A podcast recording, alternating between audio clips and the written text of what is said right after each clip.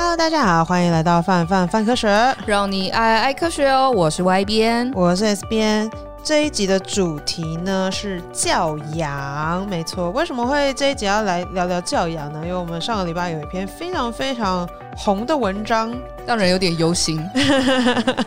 为什么有点忧心？因为你就会看到大家对这件事情很有兴趣的时候，你就会觉得啊，一定是有很多人对这件事情很焦虑啊。我们之前很少做这个题目。啊，我们没有几个大家焦虑啊，我好忧心哦。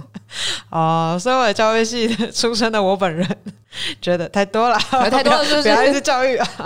我觉得，哎、欸，我真的觉得在不同的圈子会有差。嗯，因为像尤其是尤其是之前大学的时候，因为读的是教育系嘛，所以你就是连就你身边的同学就是都是对就是这个很有热忱，然后你的脸书上面也会充满这种资讯。然后大家其实大家真的会很在意，因为就是你小时候的给他们的教养，就可能会影响到他就是接下来的人生等等之类。然后所以大家都会有一种拜托告诉我一个好的方法啊，或什么什么之类。我到底要用什么样正确的方式去教小孩？大家真的是很在意这件事情。反正觉得应该因人制宜吧，就是比如说兄弟姐妹。就是就算是同一组父母，长得也会不一样。然后之前好像有听过朋友在看的一个在讲教养的专家，他自己有三个小孩，他前两个小孩带的非常非常好，于是他觉得自己就是有一套就是教养规则是很好。但这就是故事啊，对不对？我其实并不知道那人是谁，他就是教养的，就是他们两个小孩教的很好，所以他觉得自己就是有一套模式，他觉得这套模式要跟大家分享。然后就他还生了第三个之后，就是有一些相对来说可能比较过动，然后他就发觉就是啊，他之所以之前觉得小孩很好教，某方面来说其实也是小孩的个性跟本来就比较好教一点，然后就让他就推翻了这件事情，让他重新去思考所谓的教养风格跟教养方法跟方式这件事情是不是真的存在哦，嗯，就觉得哎蛮有趣的，我觉得。这一次要谈的这篇文章非常非常好玩，因为就是我们常常会觉得我们要鼓励小孩子的一些行为嘛，然后于是乎就会在他们出现一些，比如说我们觉得很棒的东西的时候，给他一些奖励。可是他在里面的时候就聊到说，给奖励啊或奖品这件事情到底是不是好事情，就觉得很好玩。因为比如说，假设今天有个情境是，比如说有个小朋友他很喜欢画画。那如果在你每次就是当他画完画的时候，老师或家长都给他奖品作为鼓励的话，大家可以猜猜看，这个小朋友未来继续画画的可能性是什么？到底是会大幅减少呢，还是持平呢，还是大幅增加呢？乍想之下会觉得是增加，大家直觉会觉得是增加。对啊，就是因为我已经给你好的东西了嘛，嗯、那你为了要拿到奖品，你好像就会大幅增加你画画时间，听起来很合理呀、啊。但是其实。会大幅的减少。那像是不知道一般的人对于这样子的问题是会怎么想？但比如说像之前读教育学的时候，老师的确就会讲说：“哎，你要用口头奖励替代，就是实体奖励等等之类的。”那应该会转移吧？就是你会对这个事情，因为他主要这个实验强调就会是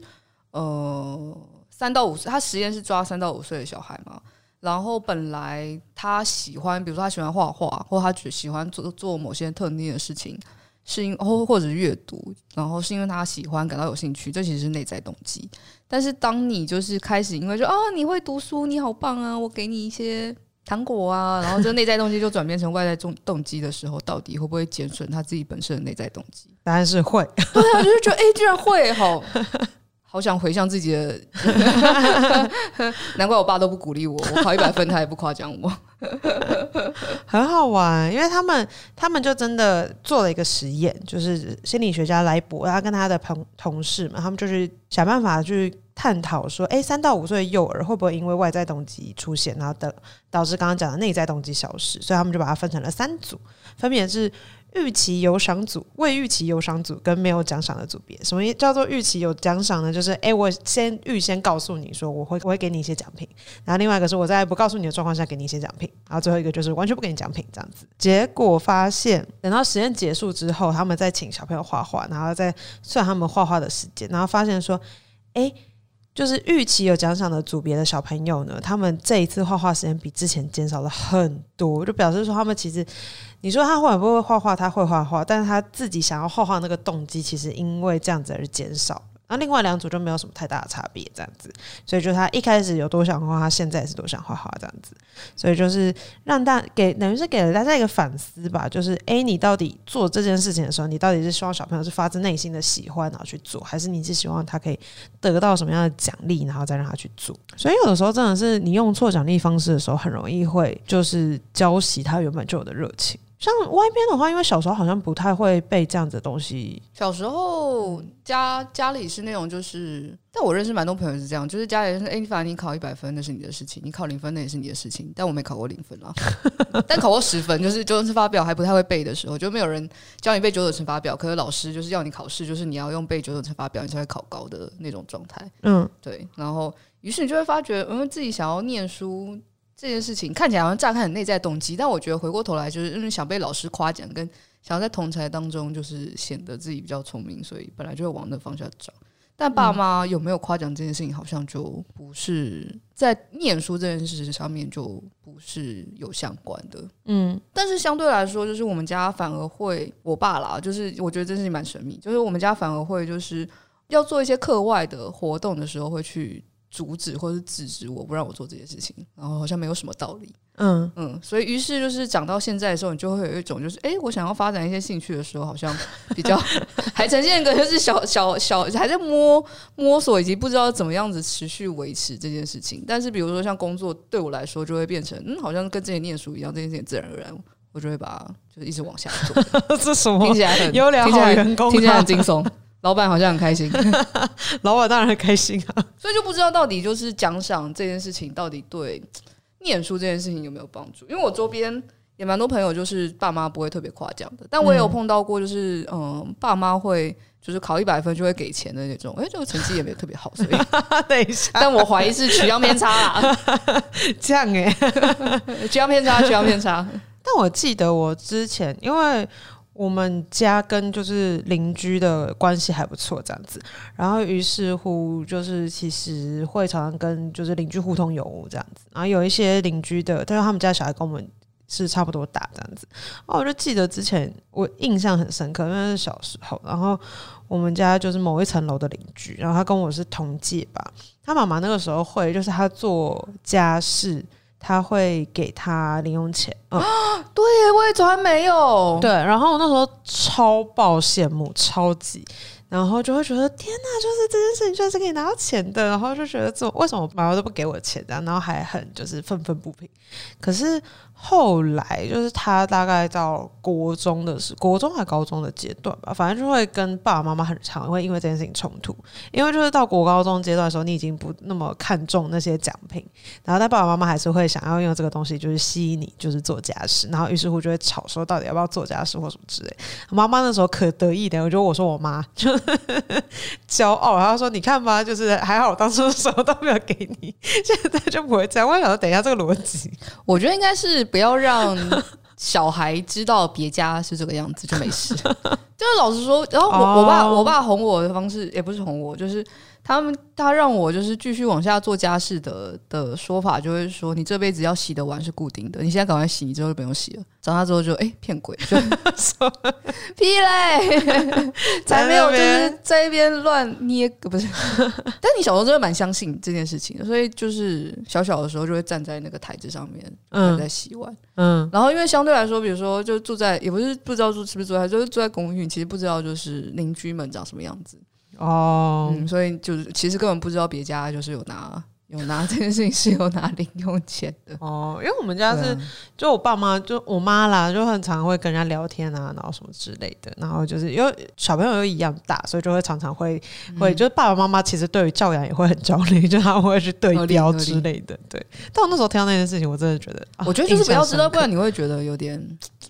对，会有预期，对啊，心理。然后跟、嗯、因为像的确小时候爸妈也不会奖励说什么考一百分给你一百块或什么之类的。对啊，然后所以听到就是学校有同学有的时候就会觉得很羡慕。学校有奖学金啊，学校就是会有读书礼券啊，每次都会拿读书礼券啊，也是，对对对，然后拿读书礼券拿去，对对对对，然后拿去买那个 拿去买那个很炫的铅笔盒。对，我也是拿去买文具，就是那种漂漂亮亮的笔呀或什么之类，就觉得好快乐。想想。我们真乖。但是因为这是对，这是因为它本身有内在动机，你变成外在动机会让内在动机减损了。但基本上做家事这件事情好像不太内在动机，就是谁内在动机是想要做家事。知道，所以你得要用另外一件，就是你是这家庭的一份子，你现在这个能力能做到这里，做家事对你来说是一部分。我也觉得，其实长大之后去回想做家事这件事情，就会觉得比较合理一点。对，就现在会知道说，这就是你该做的事情。而且你那时候如果对对，你那时候不学，你也是有看，也是有看到，就是朋友，就是。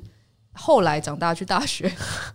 去大学就是会就就开始住外面嘛。等到没有人要跟你住的时候，你就知道做家事有多重要。哦、对呀、啊，就 是你你真的会看到，就是会做家事的同学跟不会做家事的同学，那个家里的那个差超多、欸，那个乱度差超爆多。然后我觉得不会做家事的人大概也 get 不太到为什么就是乱度就是会这么大。比如什么时候该倒垃圾，什么东西该收，其实顺手收或者是多久扫地洗地顺，然后这件事情的美感是什么？我觉得。早学晚学都要学，真的，赶快学一学吧。因为尤其是大学宿舍的时候，我有看到，哎、欸，不同的不同房间还有不同风格。因为有的房间他们就会从一开始进去的时候，大家就约法三章这样子，嗯、然后有的就会让它自然生长，哦、自然生长通常最后都会非常悲剧。说到自然生长，就是我有跟你讲过，就是我有个呃，我我有学弟，他们就是在应该怎么说？因为就是大学大一、大一、大二的时候要住宿舍嘛，然后他们就是住宿舍，然后他们决定就是想要在宿舍就是。种草皮，因为想要在宿舍 感受就是采草皮的感觉。森林系男子，森林系男子。然后于是他们就跑去，就是那时候我们学校，我们学校离大理很近，他们去大理花市买草皮回来，然后种草皮。然后那时候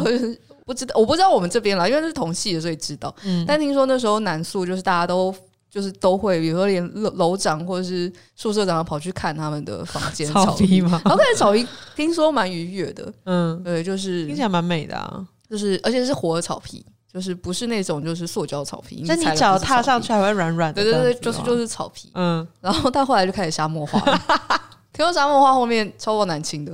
我觉得有点可惜，就是我前头镜没看到，后头也没看到，笑死哎、欸！沙漠化好难清哦。你就想象，如果你真的得要认真在宿舍里养草皮的话，可能比如下面要一层土啊，然后你可能要放些蚯蚓啊。然后你房间阳光可能需要有日照啊，所以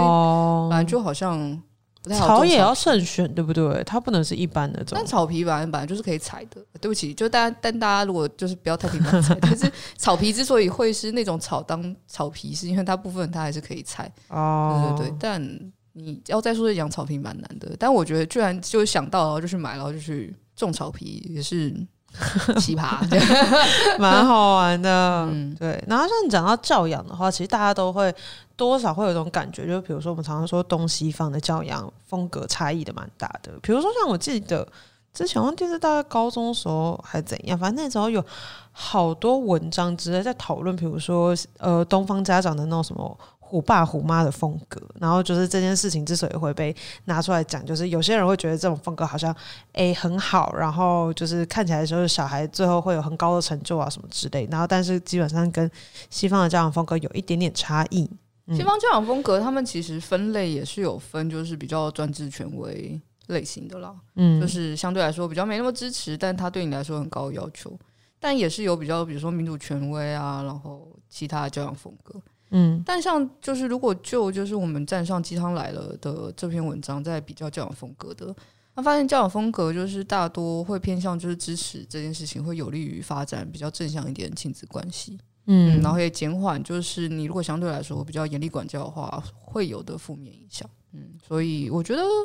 与其说这样的感觉，就是与其说你管的严或。管的松，不如说你能不能理解你为什么做这件事情？你为什么要去对你小孩做这个动作？它背后的原因是什么？嗯，然后如果能感受到，就是哎、欸，其实是支持的，其实是爱的，好像就可以接受。我觉得，因为没 到时候就感觉好像可以比较好商量 的。我记得，我记得好像不知道是什么时候，公民课还是什么之类的时候，有画那个，就是那四格，就是民主权威、专制权威，然后宽宽容放任跟忽视冷漠。哎、欸，难道不是你？教教育学教育学的时候学到的，就是教育学之前好像就是有那种类似公民课啊什么这个讨论的时候，其实就有就就有这个东西讨论。欸、我不太确定是不是我们老师的关系还是怎样，就会在讨论说，哎、欸，那你们家的风格到底是什么样子？然后我们家基本上应该比较算是偏向民主权威。嗯，小时候也是有被体罚过的孩子。这样讲不知道可不可以？妈妈应该不会在这个时候被抓起来，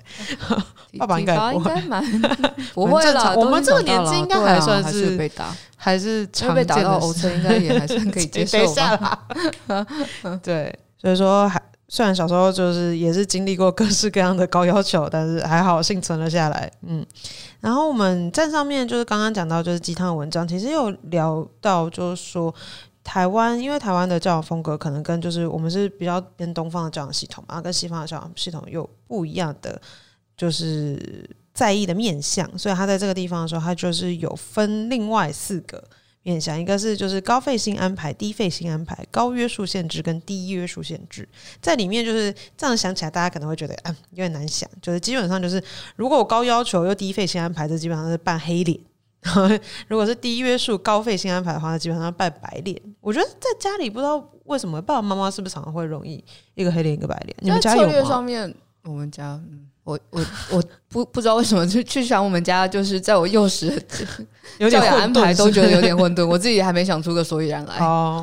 嗯，我们家就是基本上就是一个黑脸一个白脸，而且这这一招对不对？很好用吧？非常有效，非常有效。就基本上我们家是我妈扮黑脸，然后我爸扮白脸。嗯嗯，然后所以就会是就是比如说不好吃饭，妈妈来喽，然后之类的。你也是可以，为什么不能把它转化成恐龙要来了？就是。不一定要妈妈啊，就是因为他不会出现，他需要就我不知道是不是需要一个会出现的人，但就是对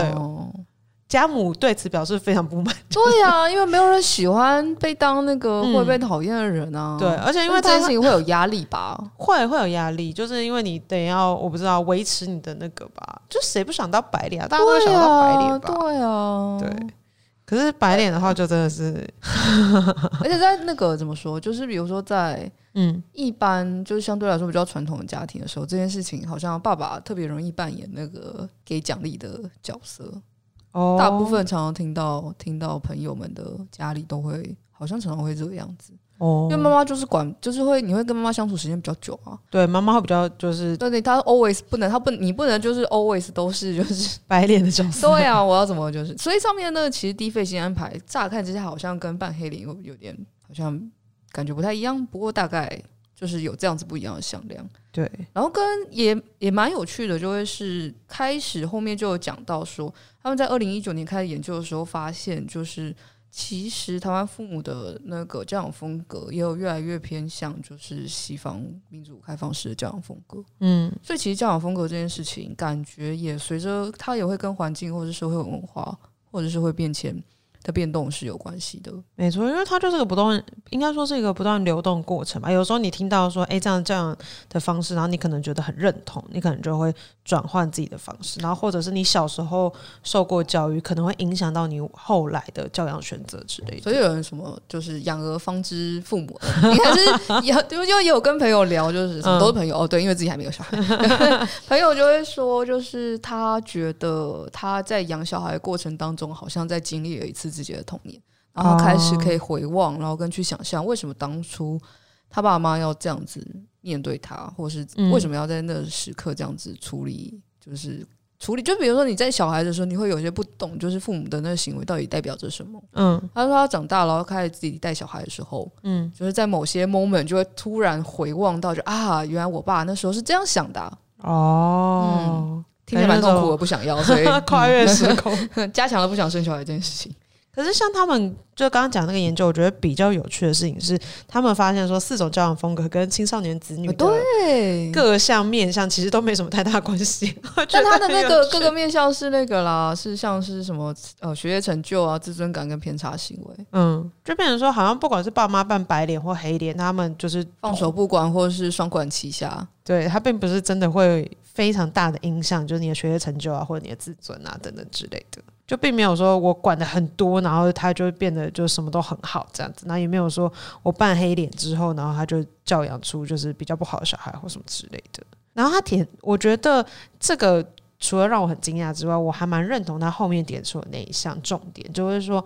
他们认为研究者认为说这种结果的关键其实在于子女的认知感受，就是我是怎么样就身为。小孩，我是怎么样去解读父母的管教行为的？就是会跟他自己本身的连接会更有关系，这样子。我觉得一致性这件事情蛮重要的，因为对我来说，我小时候，哎，糟糕，我妈会听 podcast，阿 妈没有没有，没事没事，这集不要听啊，就会呃，有的时候感受不到一致性，嗯，就会是，哎，我不知道为什么我会因为我做 A 被惩罚，做 B 被惩罚，做 C 没有被惩罚，做 A 就猪又被惩罚，所以 A 跟 B 跟猪之间的关联是什么？嗯，可是 A 跟 C 看起来比较有关联，哎，所以到底就是后来都没有。嗯，相对来说就会好像没有那么有安全感，了解，你会一直战战兢兢的。嗯，我小时候的话，因为就妈妈会打嘛，嗯，爸爸比较少打。然后小时候就会知道说，哎，你很容易会，比如说惹妈妈生气，然后有时候会打你或什么之类。但后来长大，慢慢长大之后，你会就回望一些过程，你其实也会知道某些状况下可能是，呃，比如说家长那时候其实有情绪的，他可能也没有办法很好的处理这些情绪。可是我觉得，就是随着年龄就是再大一点，就比如说现在这个年纪的时候，有的时候会去设想当下的那种，有的时候觉得家长某个时候还蛮难的是。因为他们有的时候自己也会有那种无助感吧，就是因为你也是，就是所有人都是第一次当爸妈，没有人知道到底要怎么样好好的就是成为父母，就有的时候其实会卡在这种东西，因为就是应该是说全世界都告诉你说怎样做比较好，怎样做比较不好，但是就是其实不是有人真的有真正的答案，所以有的时候很 K 这样子。所以我觉得比较好的还是会，不是比较好了，就是。比如说像，呃，有的时候会，因为就觉得其实为人父母这件事情蛮不容易的，所以感觉为人父母这件事情应该蛮需要，就是比如说你们决定要一起生个小孩，然后应该就是有些课程可以让你去试图开始理解这整趟旅程跟过程是怎么回事，就不要只回望到自己童年时期。嗯，对，他应该是要有个，然后跟支持团体，对对啊，我觉得就会是啊，那那其实就有点像是大家生小孩年纪年龄差不多，然后互相互通。或者大家可以都一起去选修教育心理学课之类的，修教育心理学会比较好养小孩吗？我觉得我自己来讲，我觉得好像会。哦，真的吗？就是你会知道一些还蛮重要的概念，比如说教育心理学，你会我们会学，我想看，我们那时候会学教育心理学，然后也会学就是儿童发展的历程之类，所以你有的时候会知道说，在比如说他还没有到达那个发展阶段的时候，你去要求他是没有意义的。哦，就他还不会看红橙黄绿蓝靛紫的时候，你跟他讲说这是红色，对，就是有的时候就比较像这个方向，就这是阿嬷，阿嬷，对，就会是有的时候我们可能会希望小朋友，我不知道，就是大家的概念一定会是你希望他还是要理解本我自我超的 太多了啦，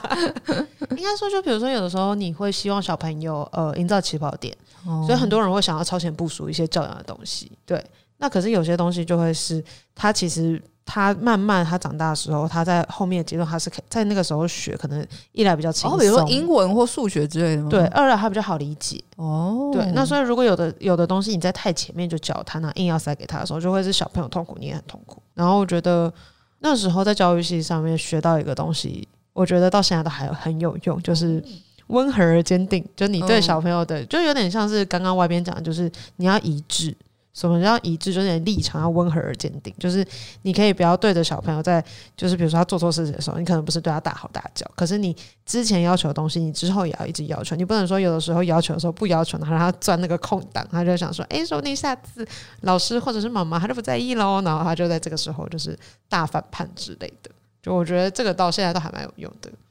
毕竟我妈是保姆，所以现在有时候看着家里小孩的啊搞心呐，对，把那一套拿出来用。但很好玩，因为其实大家对于教养都会有，就会想各式各样的方法。然后像在就是跟刚刚讲到，就是比如说心理学应用，我觉得大家会在想说，所以比如说我们在心理学上常常讨论的行为理论，到底可不可以用在孩子的教养呢？其实是就是要主要看你比较相信跟比较倾向的就教养风格啦。对，那很多人会听到所谓的行为理论，就会想到比如说古典制约，不知道大家知不知道古典制约？我觉得那个帕夫洛夫的狗跟那个小艾尔伯特就是那个，哎 呦，蛮辛苦的。解释一下，我们解释一下。好，大家都应该听过，就是那个摇铃，然后哎，你喂它东西要摇铃，然后你再喂他摇铃，然后它就把吃东西、吃饭这件事情跟摇铃合在一起，然后于是之后只要摇铃，它就会流口水。我一直觉得这个实验很可爱，可我从来没有看到有人这样训练他们家的。你为什么会想要训练你们家狗？狗对，就是流口水。不是啊，你不会看到这样有这样的实验，你想要去试试看？你说摇铃吗？你可以别的啊，比如说，嗯，比如说你跳舞跟，嗯，就是你跳舞然后跟他吃饭连接在一起，然后某天就是你在旁边跳舞的时候，他就很开心，因为他看到你跳舞就知道要吃饭了。哦，嗯，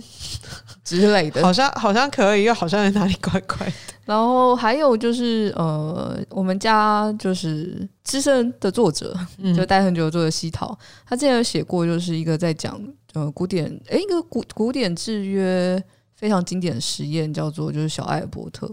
嗯嗯。那其实它就是将一些古典制约理论在一个婴儿身人类婴儿上面实现，就是它经由巨大声响，就是它用巨大声响，就是锵，应该是锵吧，我就是 can。嗯，然后然后后来就会让他看到小白鼠，然后小孩子就被被吓到嘛，就很恐怖，嗯，然后就大哭，嗯，然后之后他就一直加强这个连接，然后之后只要小艾尔伯特看到了有毛皮的东西，他就会开始大哭，尽管没有那个大声的声响，嗯，表示就是。古典制约的现象，其实在人身上也有。跟好想问他，所以他长大之后还好吗？想要知道小艾尔伯特后来就是怎么了，就是欢迎到我们站上看文章，因为我们最后的确是有一些推送文章，单纯蛮难过的吧？我觉得，因为应该说有毛皮这件事情太容易看到，那搞不好他长大之后就搞不好连接小会不会消失？不知道，不知道。嗯，但大家都会嗯，不知道，真的不晓得。那像有的时候，那后来因为大家就是除了我们观察到这个现象之后，也有很多的，就是教养的在讨论的时候，会希望把就是这样子的方式，就是诶应用在儿童的教养身上。然后我觉得就是刚刚讲到西涛老师他写的另外一篇文章，我觉得很有趣。他在聊说，如果儿童今天挑食的话呢，我们到底该怎么办？然后他就提出了几个，就我觉得蛮好。用的建议就从行为理论出发，这样没错。嗯，身为一个会挑食的本人，那个当事者我吗？你看我爸妈把我养成什么样子？爸妈是从来没有用过行为理论，没应该也有被用过啊。比如说，他第一个就说，就是制造饥饿环境，就是如果你饿了，就是你不要特别喂他吃饭。我有被饿过啊，哦，但没有用。嗯，应该就乍听之下，就但可能妈妈。记记忆比较好，但就我的记忆，我我这边记得的是，听说我被饿，然后饿好几餐，嗯，然后所以后来就那边被饿了好几餐之后的那一餐就会吃的比较多，但长大还是这样，所以 长大就有没有用呢？不太确定。我现在就会呈现，嗯，如果我饿了，然后如果我没吃，嗯，那就算了，就是下一餐再吃，还是好好吃饭。我比较喜欢他中间提了一个那个。方法是让小朋友一起准备食物，我觉得这蛮好的，就是嗯，嗯，很好玩。那他为什么要做这件事情？主要就是要制造好玩的心理环境，所以他可以从很简单的地方开始，比如说你跟他就是一起搅拌啊一些东西，或者他可能帮忙。就是揉面团啊，或者帮忙洗菜啊，有些是即便是年纪很小的小朋友，他其实也可以做的。然后或者是你其实并不是要他要求到他做的很好，而是就是重点在于那个参与感，让他加入那个准备食物的过程，他们可能就觉得很好玩的。而且这样才会，我不知道会不会有一种就是额外让大家知道，就是诶、欸，其实要做饭或做菜这件事情是需要嗯花费时间的。对对对，并不是那么简单得来的，你就会特别珍惜眼前事物。我以前我以前在小学实习的时候，刚好有一次遇到冬至，然后我们老师那个时候就带着家那个小朋友去一起搓汤圆，然后因为我们那时候分组，然后每个小朋友就会就每一组都会搓汤圆这样子，然后我觉得很好玩，就是。这个东西，因为在年纪比较小的时候，其实小朋友同理心就是有的时候是你要特别去教啊，然后等等的。然后在那一次的过程中，你就可以很明显的感觉到同理心可以在这个过程中学到。怎么说呢？就是因为小朋友搓，然后因为你在搓那个汤圆，其实就很像你在玩粘土。然后你大概可以想到一年级小朋友会怎么玩那个粘土，就是到最后就会想要把它乱揉啊，然后拿来丢啊，或什么之类的。然后可是有的小朋友，比如说他。搓太大个粘土，就不是太大粘土，太太大的汤圆。然后或者他开始想要玩那个汤圆的时候，然后那个时候的，比如说爱心妈妈，然后老师，然后或者我本人，然后大家就会讲说：“可是等一下你会吃到啊，就是这是我们等一下要吃的东西。”然后或者是“哎，你的同学会吃到啊，然后所以你应该怎样怎样怎样。”然后他们基本上可以就可以很好的理解，因为这个是我等一下吃进肚子里面的东西，所以我要在搓之前好好的洗手，然后我在搓的时候不要玩或什么之类的，然后就会很有趣。然后他们到后来吃的时候，他们会很开心，他就会很骄傲的告诉你说：“这是我做的汤圆。”这样子，我觉得很好玩，挺棒的，就是让他知道，就是跟那食物是有连接的。对，可能就可以避免掉一些，比如说就是挑食啊等等之类的习惯。嗯，然后另外一个是他他很鼓励说，你可以营造很良好的用餐气氛，嗯，就是给一个很好的外部环境，这样子。就吃饭这件事情是开心的，对。嗯、但对我来讲，我就会觉得吃饭的确是很开心的。像我就很享受每天中午出去吃饭的时候。哦，对，中午必须要出去吃饭，不然就会忘记吃。就是会觉得，比如说跟同事一起，然后去到公司附近就走走一走路，啊、然后对吃吃饭啊，聊聊天，很快乐。是，嗯，对，中午这餐对我们来说好重要。没错，对，那所以就是比如说，就是大人如果今天是跟小朋友这样子吃饭的时候，就会是哎，你可以是就是很快乐的，比如说常常跟他讲话等等之类。那有的时候小朋友年纪太小的时候，可能会不小心翻倒东西，所以他其实可以不用一定要就是非常非常就是坚持是有规矩等等之类。因为如果你把小朋友固定在就是很缩现在很小的范围之内，很有可能会就是小朋友就是会觉得说吃饭不是一件开心的事情，他就更容易会产生比如说挑食的行为等等之类的。我们家是吃饭的时候嘴巴一定要闭起来。哦，嗯，我想想看，我我们家小时候，因为小时候有的时候会被带去吃那个吃喜酒，嗯，然后小时候妈妈就真的是会约法三章，就是你在吃饭的时候，你就出去吃饭的时候，你要乖乖的待在椅子上，然后你一定要把饭里面的东西全部吃完，你才有可能下去。然后你就会看着远远看到跟你就是年龄差不多小朋友在那边跑来跑去，跑来跑去，快点很快乐，然后你就会觉得呃，然后我妈会用一些转换的方式啊，比如说她就会带她就会带蜡笔，然后带涂。图画纸，嗯、然后让我在等饭的过程中可以画画，哦，就可以消磨一些时间。好的，对。然后另外一个是，我觉得这个我觉得很难做到，对我来讲现在很难做到，就是他有讲到说可以营造就是单一的用餐环境，就是给他一个连接，这样子，就是让他知道说吃饭的时候就吃饭，不要边吃边玩或边吃边看电视。我觉得对小朋友来说蛮。需要的啦，因为边吃边看电视，真的就会你后来忘了到底自己 是在吃饭还是在看电视。哦，但我觉得长大之后就可以，就是没有，因为现在开始会就是 现在好容易边吃边滑手机啊，很难边吃边玩店里面的柠檬之类。对，然后另他还有另外一个方式是那个改变食物。就比如说，有很多不同的方式可以改变食物啊，比如说改变烹调方式啊，然后或者是，诶，如果小朋友不喜欢吃蔬菜的话，可能就是包成水饺啊、果贴啊等等之类的，就混合在不同食材里面这样子。可我小时候，因为小时候都去，比如说幼稚园或者是安亲班，嗯哼，他们基本上就是你不喜欢吃这个东西，他做法就会是，那你就赶快把它吃掉，就是从来没有，嗯，没对，几乎没有，就是去做改变。你就你也蛮能理解，因为毕竟幼稚园你要面对这么多。嗯，确实，他不可能为了你一个人之后就是改变这个系统。嗯嗯，所以我大概依稀印象中，就会是我大概从幼稚园或安亲班的时候，碰到不想吃的东西，我只好趁老师不在，偷偷把它丢掉吗？丢掉，对，高兴那你不是，我有试图曾经想要表达我不想吃啊。哦，但他们基本上就会用一些同侪压力，然后或是用一些各式各样的方式逼你，就是得把它吃下去，所以就会。我就会用囤的，跟我好像蛮快就在这个制度下屈服的。哦，真的，我跟就会试图不要不要在比如说安群班吃饭或者之类的。因为我我小时候很不喜欢吃肉，我不喜欢肉的味道，嗯，嗯，就是基本上各式各样的肉都不喜欢，然后尤其是讨厌吃那种布拉提或什么之类的。然后，但是因为就是在幼稚园的时候，就大家都是统一一起吃饭，对，所以就是我完全在那个制度下就 是就屈服了，说你对，就是肉就是什么就会用吞的或什么之类的。然后在家里的话，就会强烈表达我就是想要多吃一点菜之类。嗯、然后哦，但我小时候一直躲过的蛮大原因是因为爸爸妈妈会觉得小朋友不吃菜很正常。就是他说：“哎、欸，你如果吃菜，他们很高兴，然后就忽略掉你其实没有在吃肉这个事实，忘记这件事。没错，就是听到有朋友家就是有好几个小孩，然后挑食这件事情，只要默默把东西放在那边，嗯，然后爸妈只要没有注意，嗯，就没事了，笑死。然后社会独生女就是哎、欸，没有这件事，因为 I'm watching you，对，单一目标。然后另外一个是他说可以就是帮食物，比如说取一些很。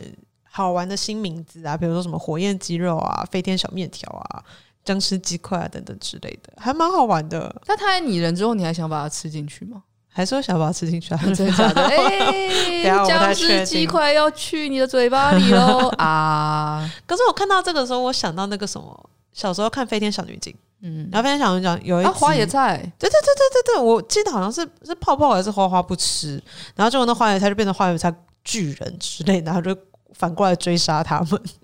我一直对那一集印象深刻。我说你把它吃了就没事了，就是好像比较像是那个样，所以我想说，哇塞，这个恐吓才是，我到对长大都还记得。嗯。然后另外一个就会是，比如说正向回馈，就观察别人的稳定连接，比如说爸爸妈妈自己就可以当一个很好的楷模，或者是他的手足啊，然后或者是他的同才，就是其他的同学或朋友之类的。然后最好吃完的时候还要给他很好的 comment，比如说啊这个好好吃哦，然后这个怎样？我觉得这个时候就可以用上就是小当家式的夸奖法，这样子。小当家，小当家，诶，你说夸奖小当家，不是夸奖夸奖小当家的饭，就是对，不，但是没有小当家。是的夸奖法是你说开始跳舞嘛，然后神龙，然后放，就是会有龙飞出来啊，然后就，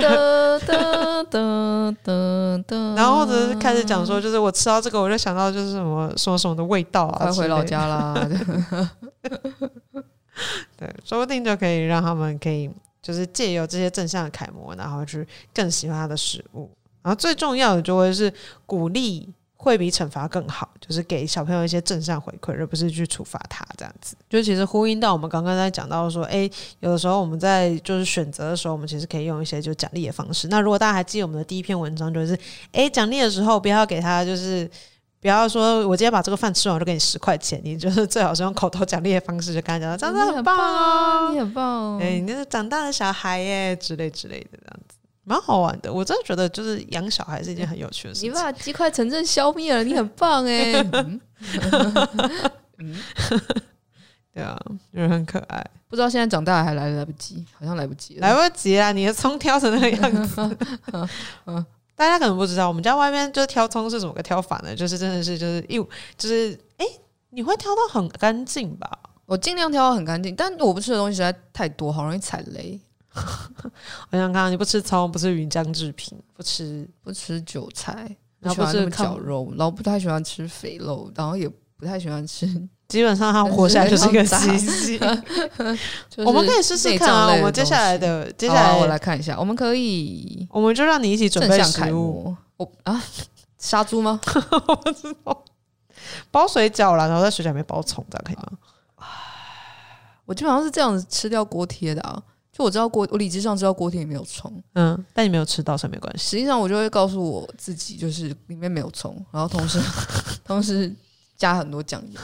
然后把它吞下去。到底，但基本上就剩下余下就是能闪就闪。跟我会就是后设的去描述我为什么不吃这个东西，但它其实并没有一致性。啊，对，是没错。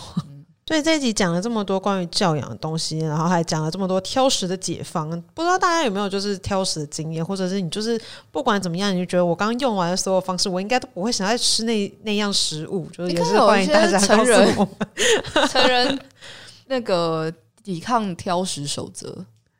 我觉得成人就很难抵抗啦，你已经过了黄金了，难道我这一生就都没救了吗？不知道哎、欸，外面不吃葱啦，不知道就是我们家的听众就是不喜欢吃什么东西，就是如果大家有那种你坚决反对，不管我用任何行为理论，我都不要吃那项食物，但是还是可以留言告诉我们，蛮有趣。我们下一集就可以做一集挑食的主题，这样子。好啦，那这一节节目就差不多到这里为止，那我们就下次再见喽，拜拜。以上就是本集范范范科学的节目内容，欢迎订阅我们的 Pocket 频道。另外，如果你也喜欢和我们一起聊科学里的大小事，欢迎加入我们的斗内范科学支持好科学计划。